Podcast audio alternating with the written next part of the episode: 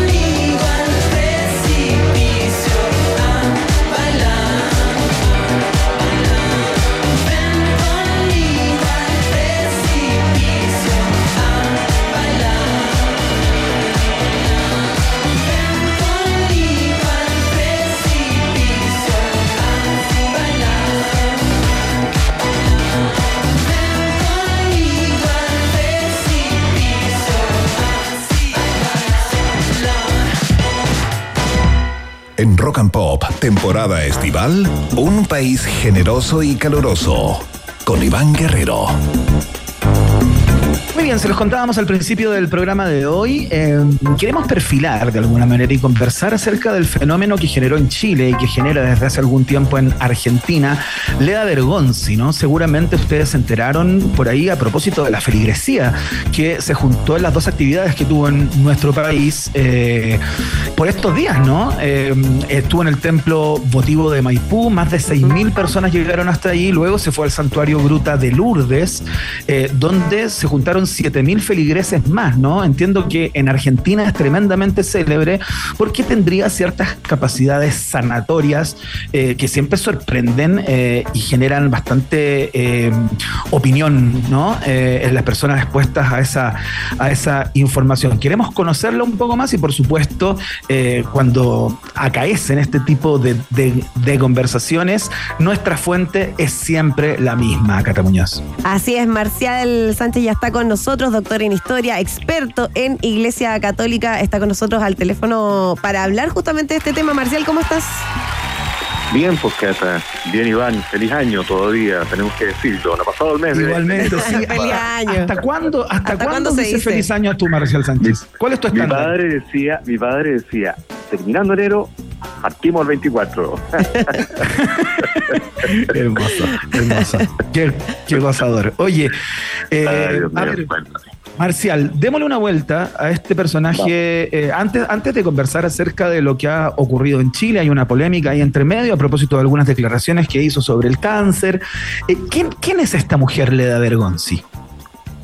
Esa es una buena pregunta. Leda Vergonzi es una argentina rosarina que tiene 44 años y que hace 8 años, eh, mi fuente es ella misma, porque ella lo dijo, hace 8 años ella sintió un llamado, un llamado que era ayudar a los otros. Ahora ella no sabía en un inicio cómo tenía que ayudar a los otros y con el pasar del tiempo, a la luz de la oración, porque es una mujer católica que viene de una familia católica, se dio cuenta que tenía eh, cierto poder de sanación o, mejor dicho, ella era eh, un instrumento de sanación del Cristo vivo, como dice ella. Bueno, esto pasó hace ocho años. Ahora, desde ese tiempo hasta ahora, eh, ha impuesto las manos a muchas personas y en, el, en lo privado. Lo que pasa es que hace muy poco tiempo esto se hizo más bien público porque vino la, la, la, mamá de Messi, ¿de acuerdo? Y también le pidió eh, que ayudase a un hermano de Messi y además algunas autoridades argentinas también han ido a verla a ella para que pueda ayudarlas en algún problema de enfermedad de ellos o de las algunos familiares. Entonces, obviamente, esta, esta Leda, esta, esta, esta sanadora, como le llaman, Leda, se convirtió eh, en un agente más bien mediático. ¿De acuerdo? Empezó a aparecer en la prensa, empezó a aparecer en los medios, empezó a responder preguntas a consultas que probablemente ella le nacen, pero no necesariamente sabe. Y eso obviamente va sucediendo cuando te empiezas a hacer comillas más popular y también empiezas a, contestar las preguntas habituales de los periodistas. Y eso le empezó a pasar a ella en este último tiempo. Pero ella lleva, Iván, ocho años en lo privado haciendo esto que nosotros vimos en Santiago. Eh, por lo tanto, no es una cosa que viene desde ahora. Entonces, cuando uno empieza a mirar qué ha pasado a los ocho años, sí, hay testimonios, Iván, Cata, de personas que efectivamente a través de su intercesión eh, han encontrado cura a algún mal. Tan así, de acuerdo que el arzobispo de Rosario eh, una investigación ¿de acuerdo? Y efectivamente hay algunos casos de sanaciones reales. Esos casos de sanaciones reales han llegado al Vaticano y también, ¿de acuerdo? Él eh, emitió eh, un documento, orientaciones pastorales relativas a la oración para obtener el don de la curación, ¿de acuerdo? Y eso lo hizo el Rosario, entonces el arzobispo, dándole así un respaldo a Leda. Bueno, en ese en esa pastoral él hace copia eh, de lo que dice la Congregación de la Doctrina de la Fe. Bueno, Entonces, eh, de una persona, de una dueña de casa, con hijos, que tiene un emprendimiento, que tiene un marido que la acompaña, eh, a hoy día una persona que está siendo visitada por más de 16 mil personas en un país como Chile, o también largas filas en Argentina para poder verla, para poder escucharla y para poder sentir sus manos como imposición, obviamente que hay un cambio radical. Claro, oye Marcelo Sánchez, yo sé que la iglesia históricamente eh, con este tipo de casos tiende a ver con suspicacia y, cierta sospecha o a lo menos hace una investigación exhaustiva antes de dar crédito o de alguna manera eh, reconocer ciertas capacidades curativas, eh, como en el caso de, de Leda, ¿no? ¿Hay algún, digamos, tiene muchos pergaminos desde ese punto de vista? O sea, se le puede atribuir, según lo que tú has investigado, lo que tú has leído, lo que tú has visto, se le puede atribuir a ella, eh, a, propósito del poder de sus manos, al tocar el cuerpo de un enfermo, el hecho de haberlo sanado, o esto también puede ser parte de una suerte de Miguel Ángel de Villa Alemana, ¿no? Donde los medios de alguna manera ejercieron un rol fundamental en generar esta expectación, pero donde luego, con el paso del tiempo, supimos que no había ningún tipo de fenómeno ni paranormal ni extraordinario, ¿no? ¿Cómo, ¿Cómo es el caso de este en particular? En este en particular, Iván, hay que esperar, porque la, el arzobispado de Rosario, eh, dentro de esta pastoral, pide también que si hay algún caso sobrenatural, se dé cuenta de él al arzobispado. En el caso chileno también, es decir, si de todas las personas que fueran, si efectivamente hay una persona que se sana, literal, se sana, eh, tiene que haber una investigación. ¿Y qué hace el Vaticano? El Vaticano tú mandas todos los antecedentes y efectivamente puede ser un elemento sobrenatural. El Vaticano coloca una persona que empieza a investigar. Mm. Y esta investigación se lleva a cabo, y esto es lento, como tú muy bien dices. Cuando se termina la investigación, se puede decir, sí, efectivamente, aquí hubo una sanación, y efectivamente no hubo una sanación yo me recuerdo en el caso Juan Pablo II, había un niño, de acuerdo, que efectivamente fue sanado por Juan Pablo II cuando estaba en Plaza San Pedro y todavía no se explica qué sucedió ahí. O el Padre Pío, por ejemplo, también colocó imposición de manos a varias personas y también se sanaron. Tan así con el Padre Pío eh, lo tuvieron eh, lo tenían castigado, de acuerdo por la investigación que se estaba llevando a cabo, y era porque congregaba a muchas personas. En el caso de Lea, el arzobispo de, de, Rosario da un paso bastante osado, ¿ah? bastante osado diría yo. Cuando yo vi esto, yo dije, chuta, aquí tienen que haber antecedentes. Ahora, averiguando los antecedentes, claro que hay algunos antecedentes que ya han partido a Roma. Bien, y ahora, ¿qué pasa acá? ¿Qué pasa en la investigación? Que efectivamente podrían haber habido sanaciones, así como las que nosotros estamos escuchando. En el mundo que estamos viviendo, Iván, Cata, nos cuesta creer en estas cosas porque es un mundo demasiado vertiginoso, ¿de acuerdo? Y obviamente que aparezca una persona y que me vaya a imponer las manos a mí y que yo le, no sé, le pida además por otra persona, es como es como poco poco creíble dentro del mundo de la de lo racional que estamos. Pero veámoslo desde el punto de vista racional. A mí lo que me preocupa, eh, Iván y Cata, es la cantidad de personas que se congregan, porque a mí me preocupa el tanto dolor humano, de acuerdo físico y espiritual, de acuerdo a la falta de escucha y de esperanza, de acuerdo que se ve en estas largas filas, no solamente en Chile, sino también en Argentina.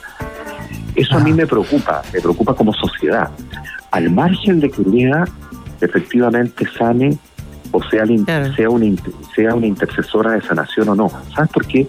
Porque si lo hace, lo va a hacer con una persona, lo va a hacer con 10 personas, pero tú tienes 16 mil personas que hacen una fila y pueden haber tres que se puedan a lo mejor efectivamente sentirse mejor, sanarse, ¿de acuerdo? O efectivamente encontrar, eh, no sé, ese oído de escucha. Pero a mí, sinceramente, cuando yo veo esta fila en Argentina y acá, a mí realmente me preocupa y me preocupa bastante. Claro, porque hay un nivel de angustia como finalmente profundo en la sociedad por encontrar eh, soluciones ¿cierto? a ciertos eh, problemas eh, que, que, tiene la gente hoy en día y que, que no tienen solución. Eh, seguimos conversando con Marcial Sánchez, doctor en historia, experto en Iglesia Católica en un país generoso, justamente a raíz de la visita de Leda Bergonzi, la llamada sanadora, sanadora de Rosario. Marcial, ¿hubo alguna polémica, ¿cierto?, por eh, declaraciones que hizo Lea Bergoncín eh, en relación al cáncer. Ella dijo, el cáncer es una enfermedad del hoy. Creo que es una enfermedad que para los que trabajamos en la sal trabajan en la salud saben que es reincidente perdón, y que hay mucha gente que la tiene. Sabemos que tiene un origen que es la falta de perdón y agregó y dijo que para todas las personas que padecen estas enfermedades un camino es la sanación interior.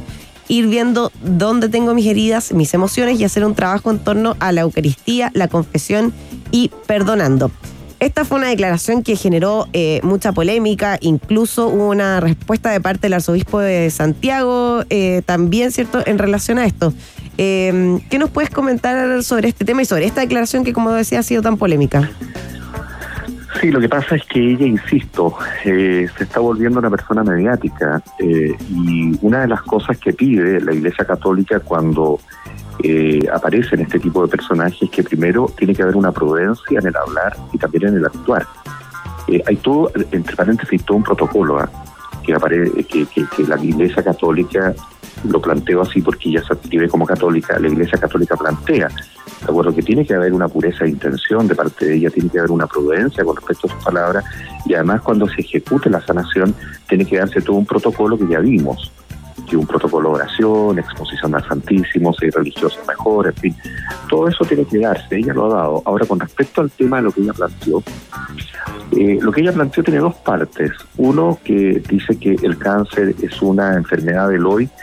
Sí, efectivamente, es una enfermedad que ya viene desde, desde mediados del siglo XX fuertemente, pero tenemos en el mundo de la antigüedad también tenemos acuerdo, Sí, claro. síntomas de cancerígenos, por favor, y hay personas, y hay grandes historiadores de acuerdo a las ciencias y fundamentalmente a la medicina que han dado cuenta de eso, por tanto no es tanto de ahora. Lo que pasa es que ahora, eh, donde tenemos este- estos niveles de comunicación, así como yo estoy conversando con usted y nos están escuchando muchas personas, y obviamente con respeto a las personas que nos escuchan, hay que decirles que esto no es de ahora, sino de hace mucho tiempo. Por supuesto. Más aún, yo creo que es fundamental también entender el, el rol del pecado. Es decir, el pecado es cuando tú te alejas de elementos que son más bien de la norma religiosa según la religión que adquirides. Entonces, ahí hay un tema. Y otro tema, a ti no te da cáncer porque tú eh, cometes el pecado, porque yo conozco muchas personas eh, de cerca, muy de cerca, que les, ha, que les ha dado cáncer porque han dicho la verdad. ¿De acuerdo? Y se han enfrentado con la verdad ante situaciones muy complejas cuando nadie lo hacía y esas personas lo hicieron y a esa persona le dio cáncer. ¿Qué estamos diciendo? Es una baja de defensas, como han dicho todos los médicos que saben del caso o saben del tema, ¿de acuerdo? Y es una baja de defensa y esta baja de defensa se produce por un montón de factores. Ahora bien, si hay personas que cometen pecado y son personas que participan dentro de una iglesia y ellos se sienten en conciencia racional y voluntad, ¿de acuerdo? Obviamente que están fuera de lo que debería ser, obviamente que le va a generar un problema. Y ese tipo de personas Oye, también existe. Marcial, Pero no es el quiero- todo, quiero- no es el todo, sino es la parte. ¿no? Sí, quiero, quiero hacer, a- además, digamos, eh, más allá de lo que de lo que tú sostienes, la ciencia desde hace un tiempo a esta parte eh, es bastante clara, ¿no? Eh, y establece que estos nudos emocionales, digamos, no son lo que genera eh, cierto tipo de cáncer o ningún cáncer y que más bien son enfermedades que pueden ser autoinmunes sin duda, pero que no tienen que ver con no ser capaz o de expresar emociones o adscribir a un credo en particular. Como tú, como tú sostienes, dejémoslo claro porque, claro, vamos a empezar Claro. con ter- terraplanismos, digamos, y, y- y cosas de No. ese estilo que no, que no Y- caben en esta conversación. y que el desde- aumento de los casos también ¿Sabes lo tiene que que ver con un aumento del, del diagnóstico también. Sí, ¿sabes lo que pasa, Iván y Cata? Que insisto, eh, yo creo que Leda cumple una función dentro del proceso que ella cree, ¿de acuerdo? Que la iglesia avala y que es sanar. Pero lamentablemente muchas veces, ¿de acuerdo? Cuando tú estás en este proceso y de repente tú te pones a hablar de un tema, eh, no necesariamente tú sabes del tema.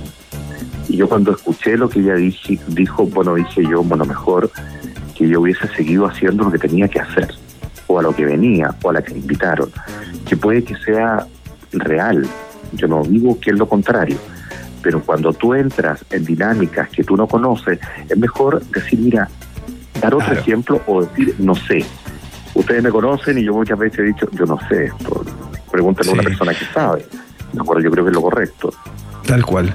Oye, Marcial, estamos conversando con Marcial Sánchez, doctor en historia y experto en Iglesia Católica, a propósito de Lea Bergonzi, la sanadora de Rosario, como se hace llamar, eh, que está de visita o ha estado de visita en nuestro país estos últimos días, generando un revuelo impresionante. Casi 17 mil personas la han ido a visitar a los dos lugares donde se ha presentado, ¿no? Digamos, como si fuera un artista. Ocupo bien el concepto de presentado. Oye, Marcial, eh, voy a ocupar una, una, una frase bíblica eh, como ya a modo de, de, cierre de esta, de esta conversación. Eh, una palabra tuya bastará para sanarme, ¿no? Eh, a veces uno requiere que una persona informada, que conoce de este tipo de fenómenos, que conoce la doctrina de la iglesia como tú, entregue su perspectiva a propósito de este, de este tipo de casos y de este en particular. Y, te lo pregunto frontalmente, ¿tú crees? ¿En qué? ¿En Gildea? Sí, claro, en, sus capacidades como sanadora y todo aquello. o sea, ¿puede ser? ¿Es posible? Es una buena pregunta la tuya. Yo creo que toda persona tiene capacidades históricamente se ha estudiado, toda persona tiene capacidades que pueden vulnerar la racionalidad. ¿Me entiendes? Y puede caer en lo sobrenatural. Hay muchos casos. Y hoy día hay muchas personas que practican esto, ¿de acuerdo?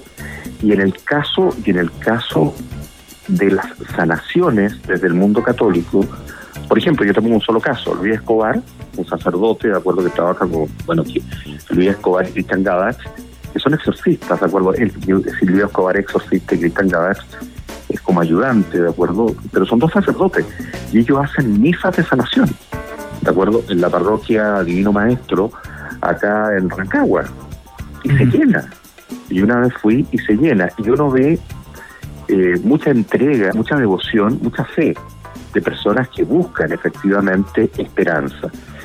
¿Cómo te contesto entonces? Yo, yo creo que ante el caso de Lea, sí, yo creo que pueden haber elementos, pero sinceramente creo que hay que esperar.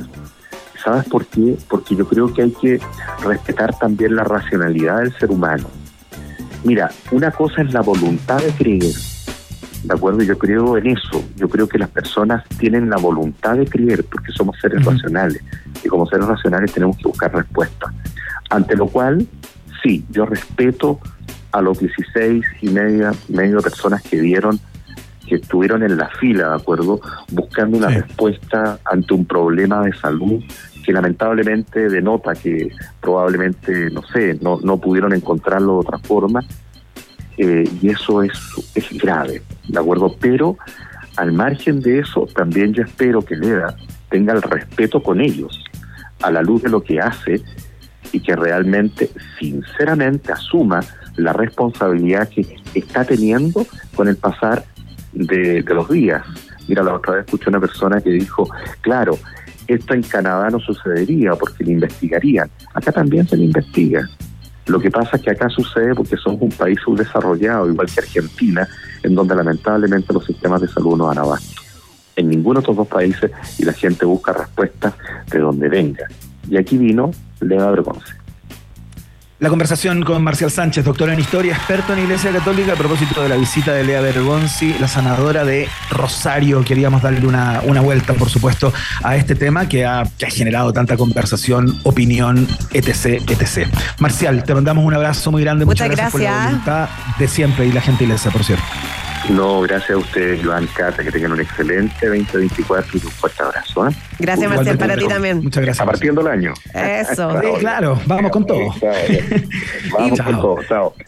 Y para todos los que están partiendo el año y que están pensando quizá en tomar un camino diferente. Actuación, fotografía, cine, comunicación audiovisual, sonido, interpretación, composición y producción musical, ilustración, animación 3D, diseño gráfico, multimedia y videojuegos. Es tiempo de creatividad, estudia en Arcos y descubre un lugar tan distinto y artístico como tú. Conoce más en arcos.cl. Arcos, creatividad que cambia mundos. Muy bien, nos vamos a la pausa y a la vuelta el viaje. A la música, a la música. Ah, escuchamos música. Me quieres dejar sin canción. Yo quería escuchar esta. ya estoy ansioso, ya estoy ansioso. Es que yo quería escuchar esta, yo quería escuchar esta. Groove Shaker. Este se llama Hash. Buena. Buena, ¿no? La escuchas en Rock and Pop Música 24-7.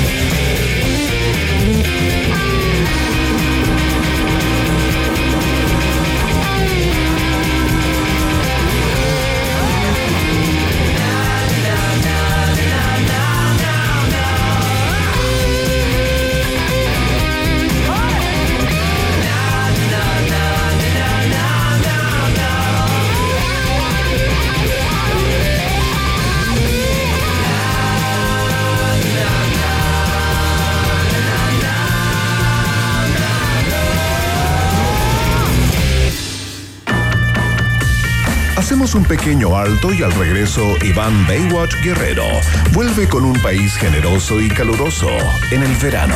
Rock and Pop. Tem- tem- tem- Temperatura. Rock. Temperatura. Pop. Temperatura. Rock and Pop. En Antofagasta 21 grados. y en Santiago. 26 grados. Pop. Música 24-7. Escudo sabe que todos somos distintos, pero esa diferencia tiene carácter, como el carácter de Escudo, porque está hecha con más cuerpo, más color y más sabor. Escudo, hecha con carácter. Carácter es disfrutar con responsabilidad. Producto para mayores de 18 años. Este verano en Copec, veo veo que vas a parar en una pronto por un exquisito hot dog con ese pan delicioso. Y si pagas con App Copec, acumulas puntos full para canjear cupones. Este verano en Copec, veo veo nuevas y mejoradas experiencias. Iván Corriente de Humboldt Guerrero continúa explorando las maravillas de un país generoso y caluroso en el verano Rock and Pop. Estimados pasajeros, pónganse cómodos y prepárense para el despegue. Llegó el momento de subirte al DeLorean de la 94.1 y viajar por la historia de nuestra cultura pop. Es el viaje en el tiempo en un país generoso de la rock and pop. Primera estación. La primera estación está en el 9 de enero de 1944 y en esta guitarra virtuosa que estamos escuchando de fondo.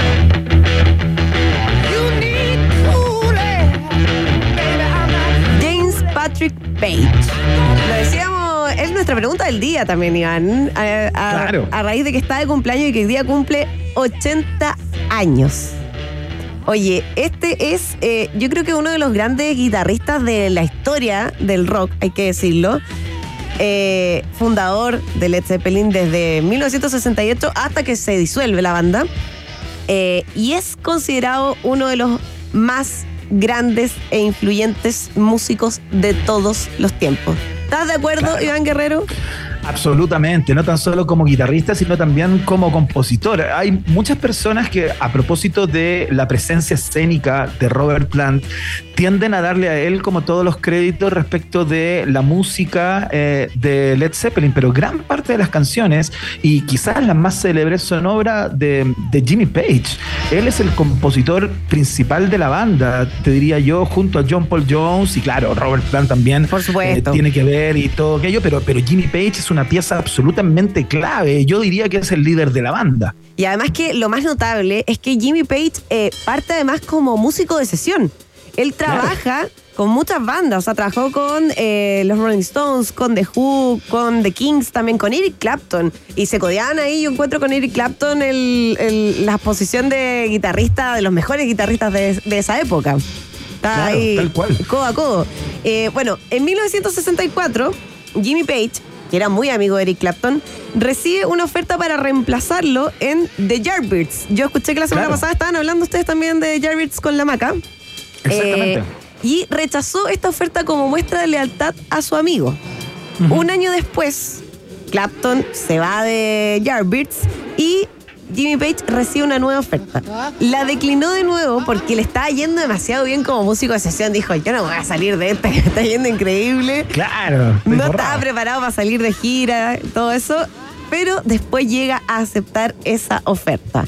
Claro. Tiempo después llega el momento de Led Zeppelin y nace en 1968. Led Zeppelin una banda que además eh, yo creo que agarra el, el vuelo de eh, este como esta inminente desintegración en que estaban los Beatles, que ya venían en esta época en que se estaban peleando un montón y aparece Led Zeppelin en Gloria y Majestad eh, y bueno, lo decíamos, eh, la calidad de Robert Plant, de Jimmy Page, ¿cierto?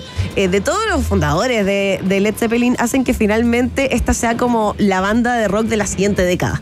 O sea, agarraron el fin de una década y agarran el impulso para la siguiente, pero con todo.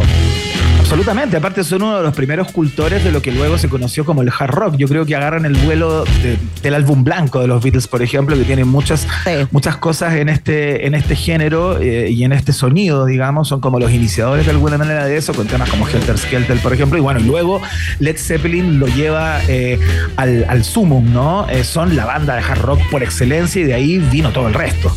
Oye, y bueno, el solo de guitarra de Stairway to Heaven eh, está considerado como eh, en la historia del rock el mejor solo por los Rolling Stones y Guitar World. Mira, Tremendo, tremendo. Ya, y con este, dato te, con este dato te voy a matar. Jimmy A. Page es famoso por ser, no fue el primero primero, pero fue uno de los primeros ¿ya? en utilizar un arco de violonchelo ¿Ya? para tocar la guitarra en canciones Ah, como Dazed and Confused, How Many More Years, eh, More Times, perdón, y en la introducción de In the Evening. ¿Qué me decís? Mira, oye, qué increíble, no tenía idea, fíjate. Un y el arco de chelo. Después, tampoco lo conocía. El de, ¿cómo, cómo? El que, el que tiene como cierta relación con las artes oscuras. Ah, ¿Qué es eso? Ya, mira, mira. Lo que pasa es que hay todo un tema con Jimmy Page porque dicen que es eh, amante efectivamente de las artes oscuras. A principios de los 70 estaba en una especie como de veneración hacia la figura de Aleister Crowley, eh, que era un brujo de las estrellas del rock. Como que las estrellas del rock iban donde este tipo y le pedían consejos y etcétera. Era una guía, digamos, más o menos. Eh, Ah, mira. y era justamente el guía de Jimmy Page para transitar por este mundo del rock. Su admiración Ya. fue tan grande que en 1971 adquiere la mansión Boleskine House, cerca del lago Ness. En ese lugar extrañísimo y a la vez atrayente, dicen por acá, tuvieron lugar varias ceremonias de la sociedad Astrum Argentum, una secta ¿Qué es de culto esotérico fundada por el brujo que contamos recién. ¿Qué ves? Aleister Crowley. Aleister Crowley. Así que hay todo un, un tema ahí con Jimmy Page y estaba muy metido en esto de las artes oscuras. Oye, Cata, te puedo sumar un dato muy entretenido y Por muy favor. casi absurdo sobre Jimmy Page. ¿Tú cachai toda la polémica de Jimmy Page eh, con eh, Robbie Williams? Ah, no, a ver.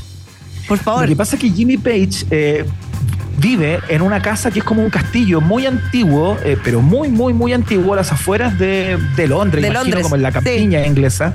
Claro, y en la casa de al lado eh, la compró eh, Robbie, Robbie Williams. Ya, y el tema es que Jimmy Page se creyó eh, en la justicia contra Robbie Williams a propósito de, eh, de que Robbie Williams en algún momento empezó a hacer como arreglos en su casa y metió como mucha máquina a hacer como arreglos, Ah, hizo arreglos como estructurales.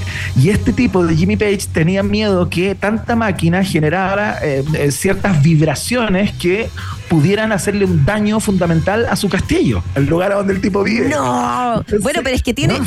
Pero, ¿caché que eso va unido a lo que te contaba recién? Él tiene como una conexión demasiado eh, como especial con los lugares donde vive. Como que no elige cualquier lugar para irse a vivir. O sea, es un poco lo que te contaba recién de esto de las artes oscuras que está muy ligado a dónde vive, a qué hace, a las decisiones que toma. O sea, el tipo en su casa dice que se hacían ritos satánicos y sesiones espiritistas.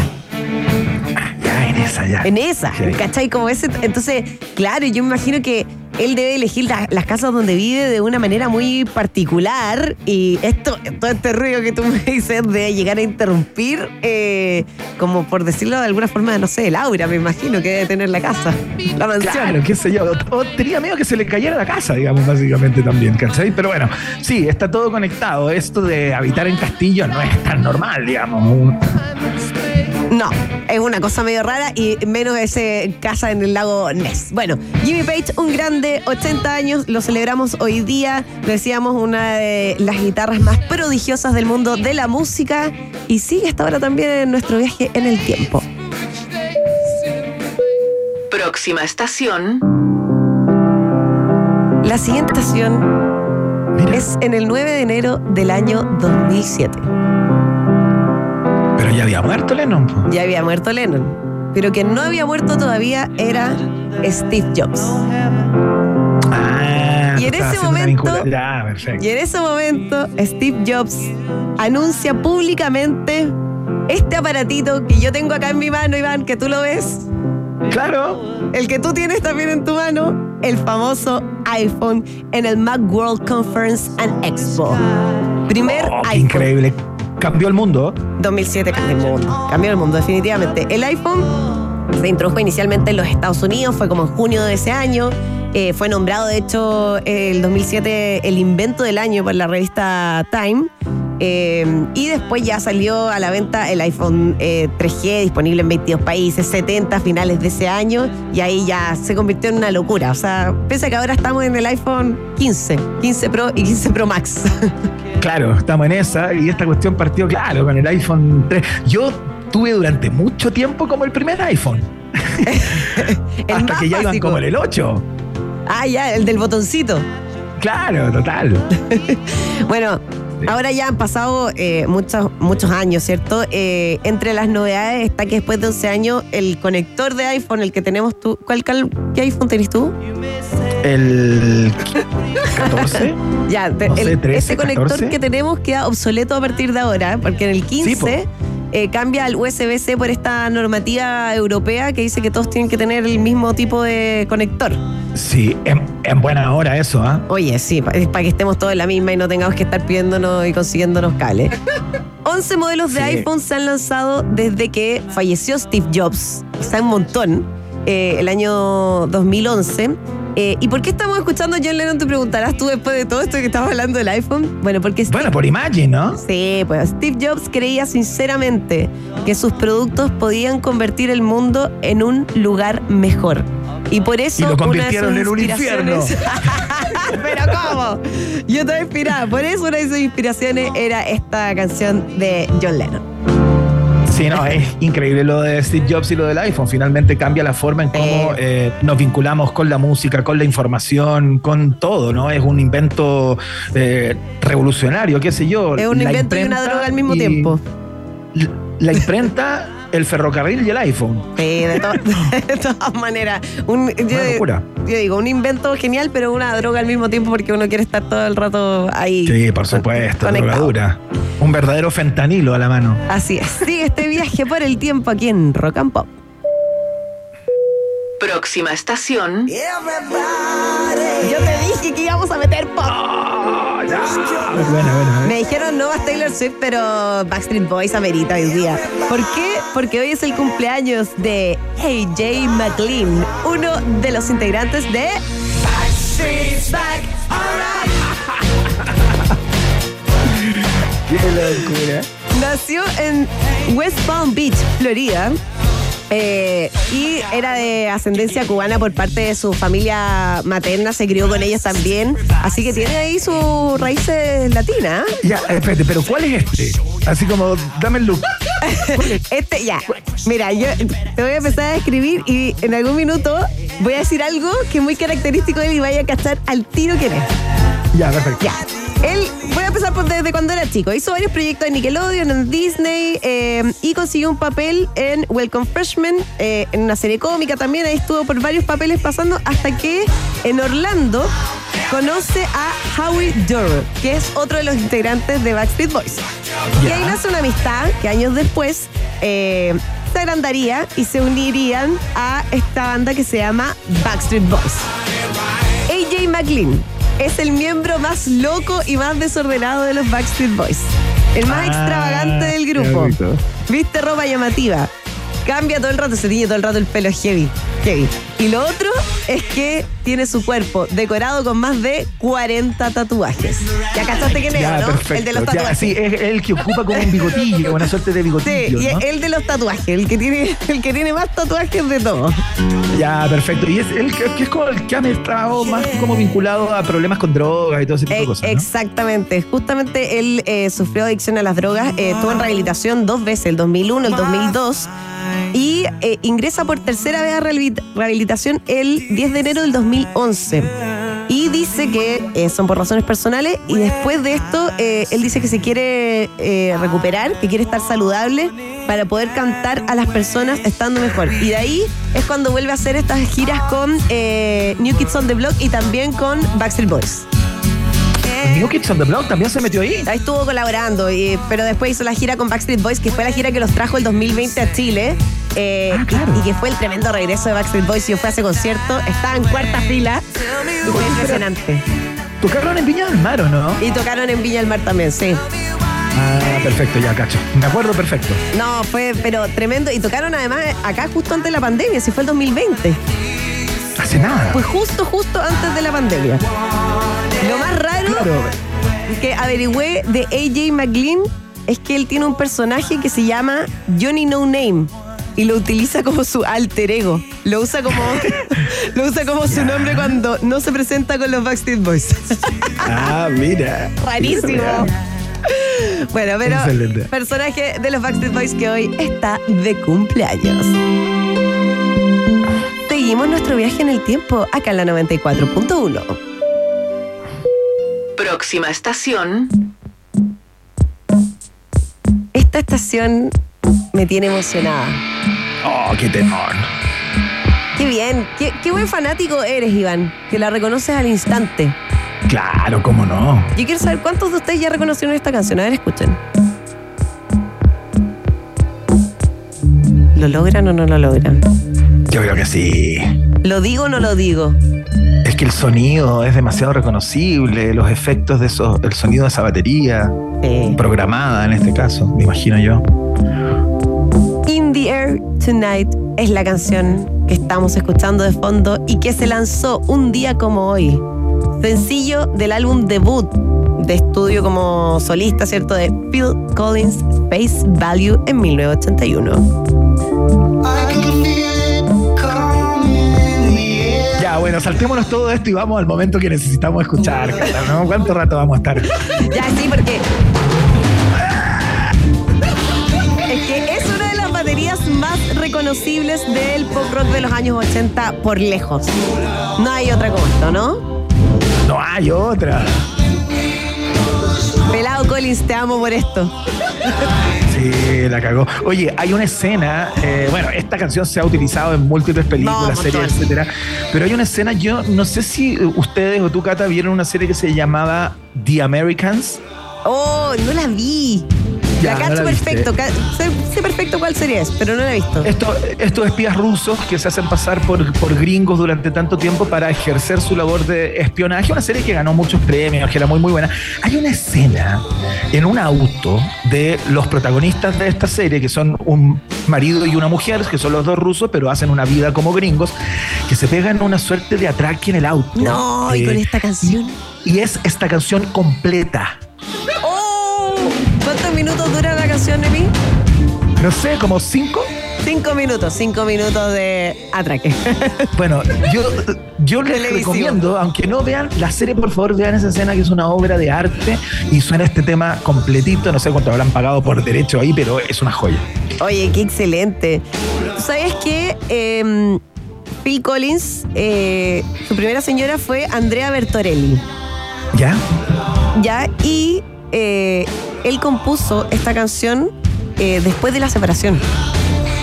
Estaba dolido, eh, muy, muy dolido, y la letra surgió justamente generada por este divorcio. Y él declaró una vez a la BBC y dijo que el verso brotó de su ira, su frustración y su desconcierto. Sí, bueno, cada vez que Phil Collins se separaba de una mujer hacía sus mejores temas, así que uno estaba esperando cuándo se separa de nuevo, como para que saque, eh, no sé, la balada, ponte tú, Against All Odds, eh, que es una obra hermosa, una canción sideral, eh, también eh, tiene que ver con su ruptura y todo aquello. O sea, mira, cuando Phil Collins se empareje, tú tienes que esperar que se separe pronto. Oye, eh, dato para los que son buenos para los videojuegos. eh, ¿Ya? ¿Tú sabías que Phil Collins aparece en el GTA? No te puedo creer, no tenía idea. Te lo juro.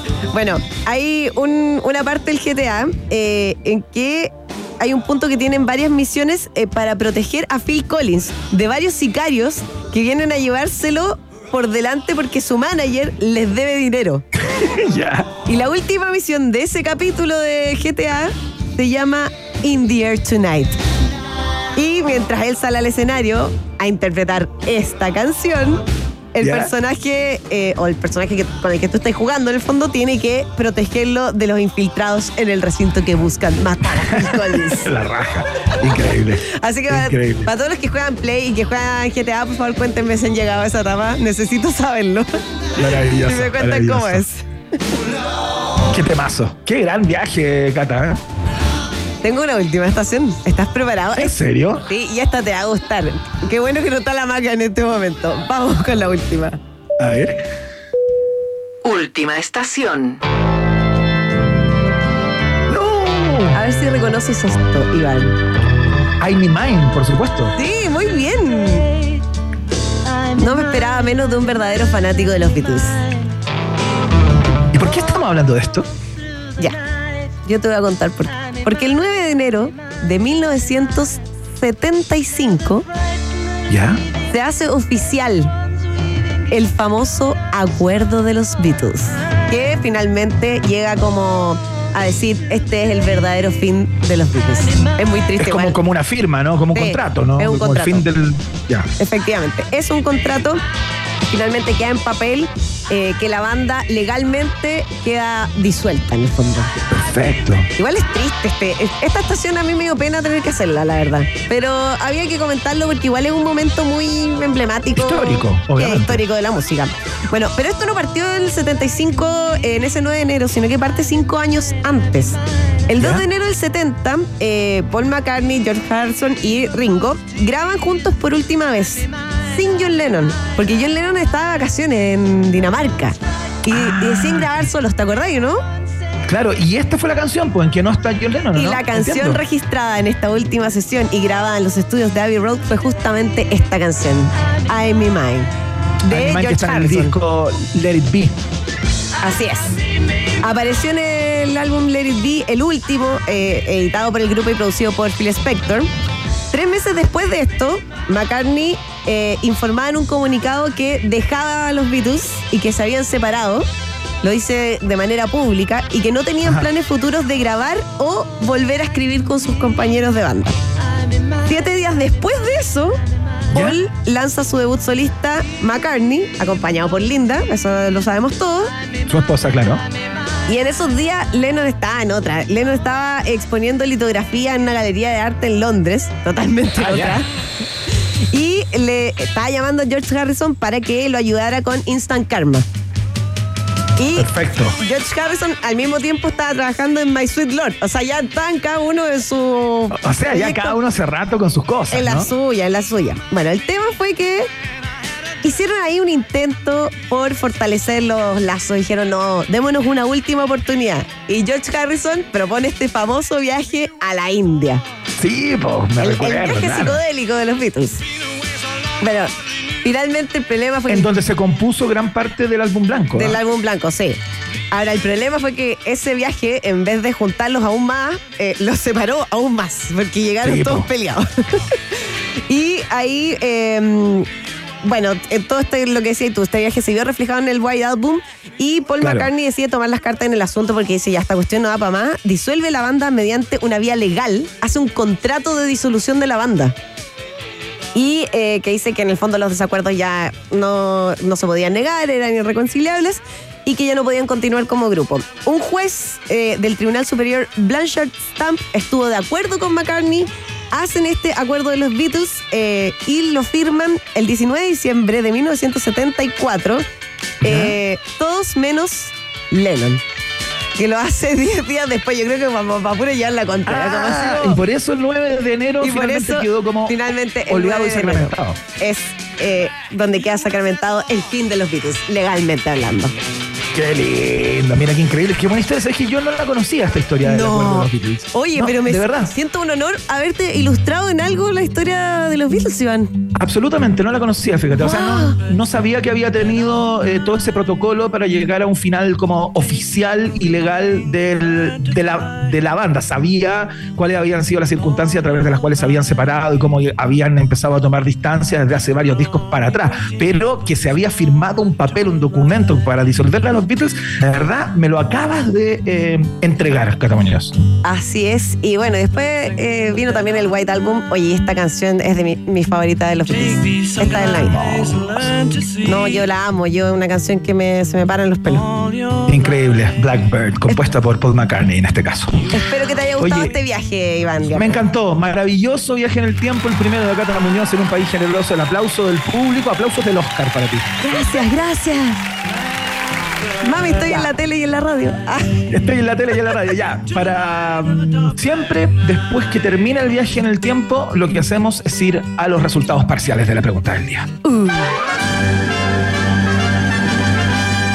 En Rock and Pop tienes un permiso 24-7 para la pregunta del día. Vota en nuestro Twitter, arroba Rock and Pop, y sé parte del mejor país de Chile. Un país generoso de la Rock and Pop.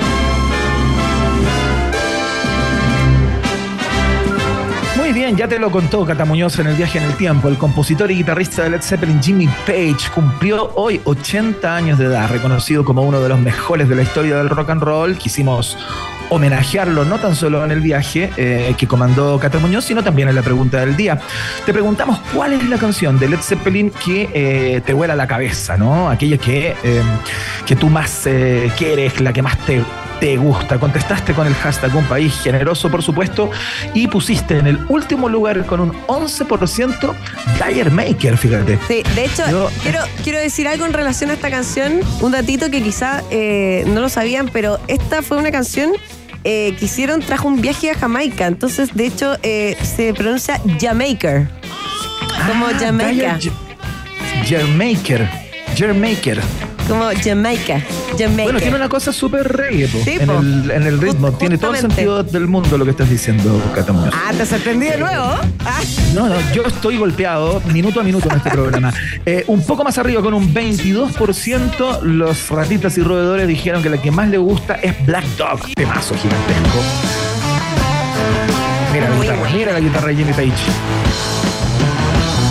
Poquito más arriba, fíjate, con un 23% de los votos quienes tienen por preferida What a Lot of Love.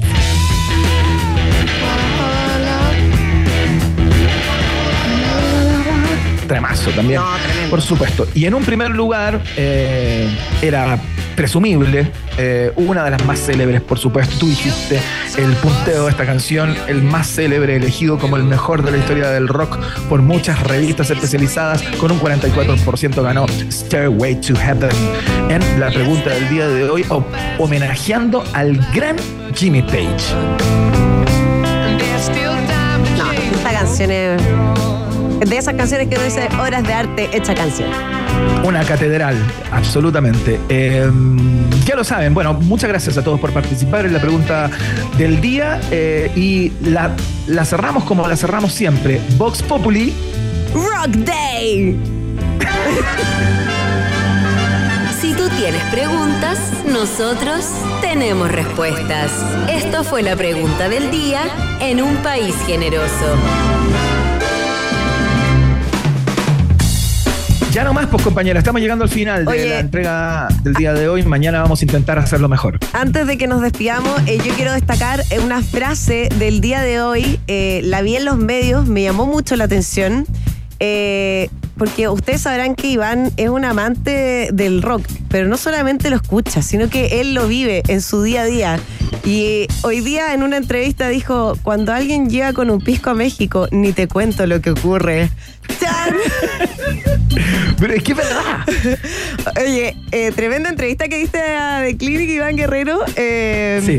Y, y es un rockero, un rockero de actitud también.